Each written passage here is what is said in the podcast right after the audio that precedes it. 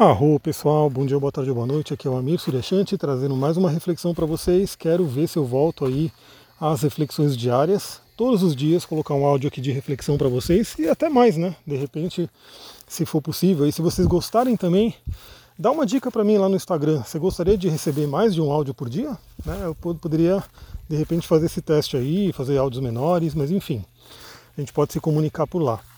Estou aqui chegando numa num local de mata maravilhoso, com umas pedronas onde eu vou sentar, fazer uma meditação. Acabei de passar aí por um, um grupo de vacas, bezerro, filmei, vou botar lá no Instagram para vocês verem. Essa maravilha de estar mais na natureza, né? Se cruza com diversos animais.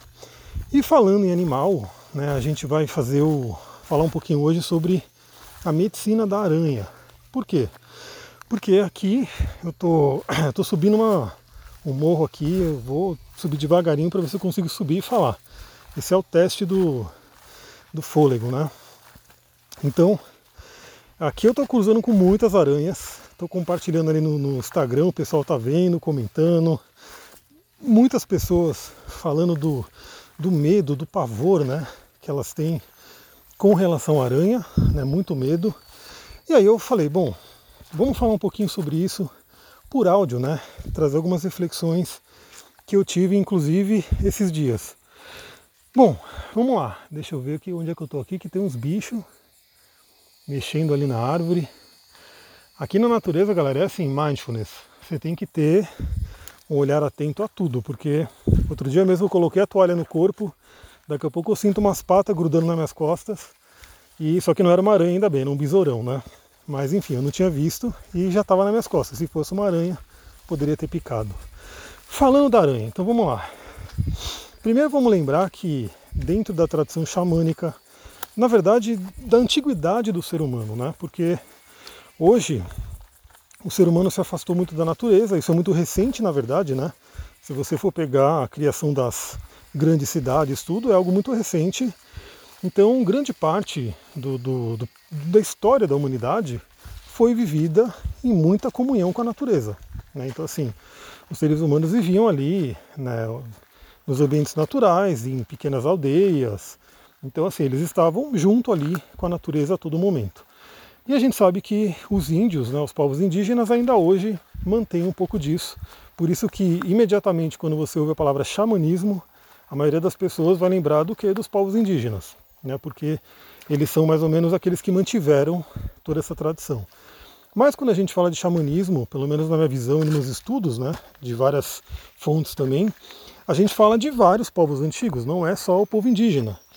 Então tem xamanismo aí em todas as regiões. Deixa eu. Tô pulando uma pedra aqui. Eu numa trilha, tá? Depois eu vou filmar um pouquinho dessa trilha também. Então o povo antigo, ele tinha essa conexão com a natureza. E aí, obviamente, eles aprendiam, né, o ser humano trocava muito com a natureza, aprendia muito com a natureza. E a gente vê que ainda hoje, né, recentemente, tem uma frase que, se eu não me engano, é atribuída a Einstein, que ele fala que o melhor lugar para você aprender sobre os mistérios do universo é o livro da natureza. Como que você aprende isso? Né? E aí que eu quero trazer a minha experiência, porque aqui eu compartilho o meu dia a dia com vocês também, né? O meu processo, minhas reflexões, os atendimentos, enfim. Eu estava lá, né? Eu, eu tinha primeiro queria falar para vocês que eu também tinha muito medo de aranha, tá? Eu morria de medo, era uma coisa até meio pavorosa. Inclusive, eu lembro uma vez que eu era pequeno, eu aquele filme Aracnofobia, foi uma coisa horrível, enfim, eu morria de medo. E aí, né, conforme eu fui me aproximando da natureza, eu fui perdendo esse medo. Hoje, obviamente, eu guardo um respeito, porque a gente sabe que algumas aranhas são agressivas e venenosas e a gente tem que tomar um cuidado com elas. Então eu morri de medo e venci. E ultrapassei isso. Como? Com autoconhecimento e com conhecimento. Então, para começar, né, você que tem medo de aranha, busca entender, busca refletir um pouquinho sobre o que a gente vai conversar aqui. Então vamos lá. Quando a gente fala de aprender com os animais, eu vou, eu vou gravar aqui nesse lugar de riacho para vocês tenham, terem o som de água do fundo, olha só. Vocês vão ter o somzinho da água, que é um forte equilibrador do chakra sexual Swatistana. Maravilhoso isso. Então, é, os povos indígenas, xamanismo, né, todos os povos antigos aprendiam muito com a natureza e todos os animais, pela tradição xamânica, carregam o que é chamado de medicina, né, a medicina dos animais. Cada pessoa também carrega uma medicina, cada planta carrega uma medicina. Medicina a gente falaria como se fosse um dom, né, um, um poder que é dado né, àquele ser, que no caso são os animais, pessoas, plantas, cristais e assim por diante. Então você cada animal vai ter aquela medicina. Por isso que se fala de animal de poder ou poder de animal. E a gente sabe que cada pessoa tem uma ligação. Eu não vou falar sobre o animal de poder pessoal aqui agora, porque senão o áudio viraria áudio de uma hora tranquilamente. Mas eu quero falar um pouquinho sobre a aranha especificamente. Então eu estava lá, né, fazendo a, a, minha meditação justamente do lado da aranha.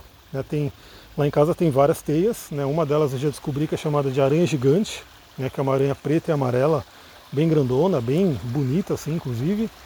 E eu estava lá com ela, né? Tava lá fazendo meu, minha meditação à noite e trocando uma ideia com ela e vendo, inclusive, né? Ela fazendo a sua refeição. Né? Ela estava ali enrolando o bicho inteiro ali na, na, na teia dela e estava começando a fazer a sua refeição. E assim, para mim, né, que tem uma compaixão com todos os seres, é um pouco triste, é um pouco chato ver isso, né? Um ser ali sendo né, devorado, sendo morto por outro. Mas ali é coisa da natureza, né? Então eu não tenho como intervir e é assim que é, né? O ser cai na teia da aranha, ela vai se alimentar dele e é assim que foi feito. Então eu estava ali refletindo, né, pensando um pouquinho, lembrando também do que eu já sei sobre a medicina da aranha, né, sobre o que, o que esse animal de poder traz para a gente. E uma das coisas que a gente vê sobre a medicina da aranha é a questão da teia da ilusão. Né? Por quê? Aí eu já vou dar uma dica aqui também, porque esses áudios são áudios que é para você aprender, para você aplicar no dia a dia. Se por um acaso, muitas pessoas me perguntam às vezes, né, qual que é a medicina do tigre, qual que é a medicina do gavião, qual que é a medicina de tal animal. E eu estou vendo uma lagarta maravilhosa, laranja aqui. Depois eu vou ver se eu consigo tirar uma foto dela, um vídeo, enfim. E uma coisa muito simples, você pode hoje, né, algumas formas de perguntar, de consultar isso, você vai no Google, né, coloca no Google é, xamanismo cobra, xamanismo águia, xamanismo lobo. Você vai cair em algumas páginas que vão explicar sobre isso. Claro que você tem que tomar cuidado, porque na internet vem tudo, né? então é legal buscar de fontes confiáveis né, dentro da internet, mas também os próprios livros. Né? E uma outra forma de entender sobre a medicina do animal é justamente como é que ele funciona, como que é o hábito dele. E aí, voltando à aranha, né, ela tem como hábito, né, principalmente a aranha de teia, ela forma a teia dela ali, né, é, o bicho ele não enxerga a teia, né, ele está ali meio que desatento, ele não enxerga a teia, e ele cai na teia da ilusão. E quando ele cai naquela teia, pronto, ele está ali pronto para ser devorado. Né, e aí onde entra né, esse, esse simbolismo, essa associação que é feita desde a antiguidade com relação à aranha e a deusa Maia, a ilusão e assim por diante.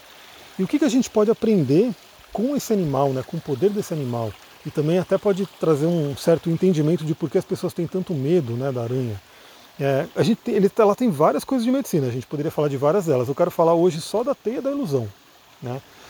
Que é o seguinte, se a pessoa, né, vamos fazer um paralelo com a nossa vida, se cada um de nós não estivermos atentos, não estivermos aí conscientes, não, não, não soubermos aí, por exemplo, o que, que a gente quer, né, qual é a nossa essência, qual é a nossa vontade, a nossa tendência é fazer o quê?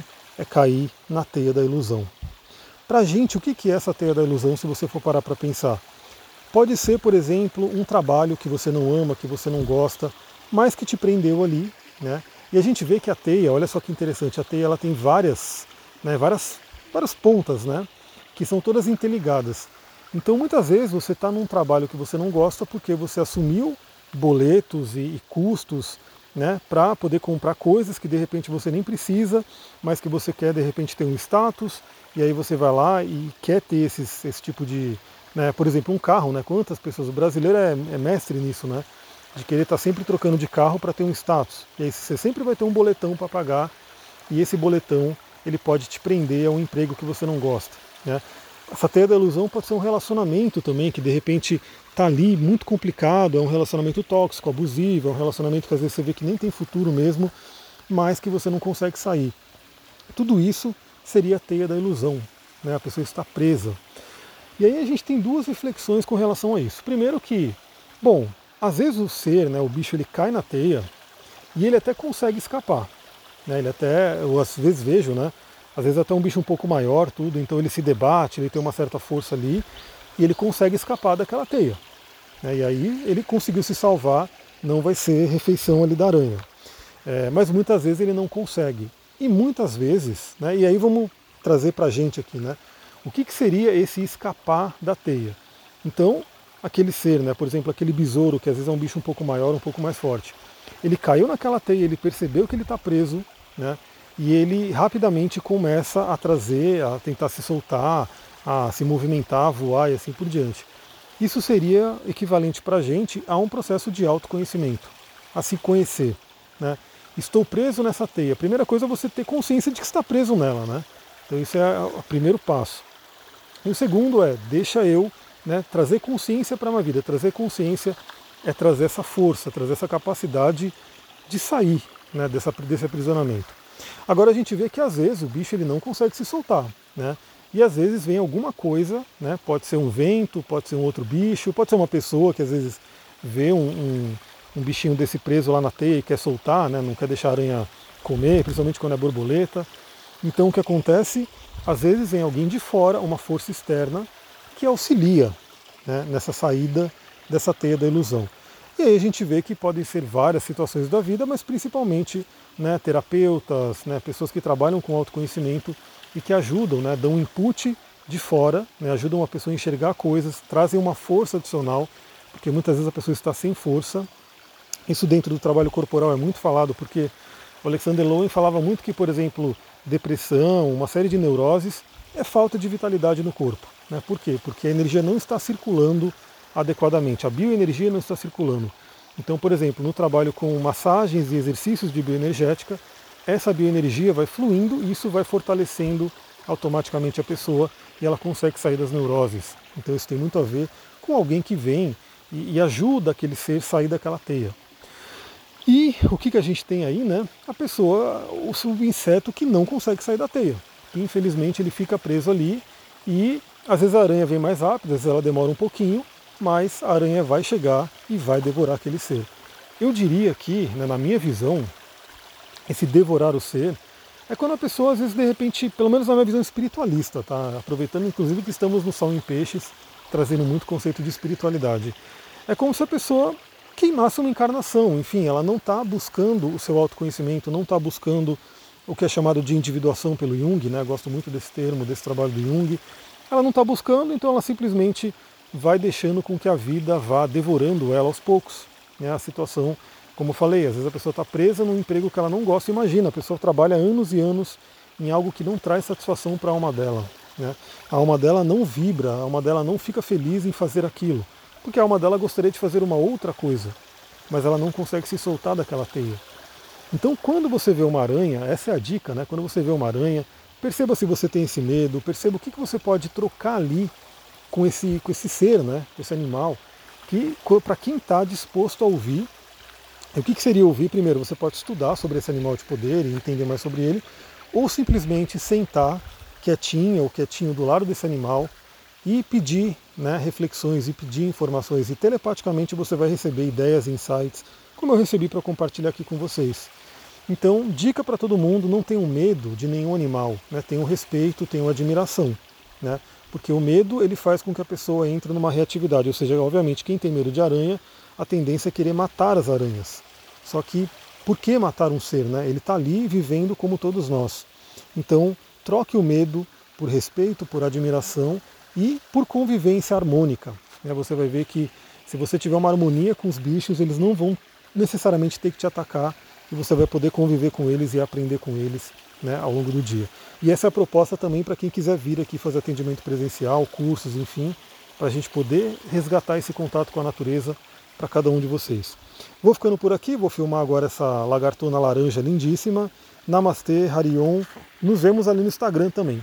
Beijão.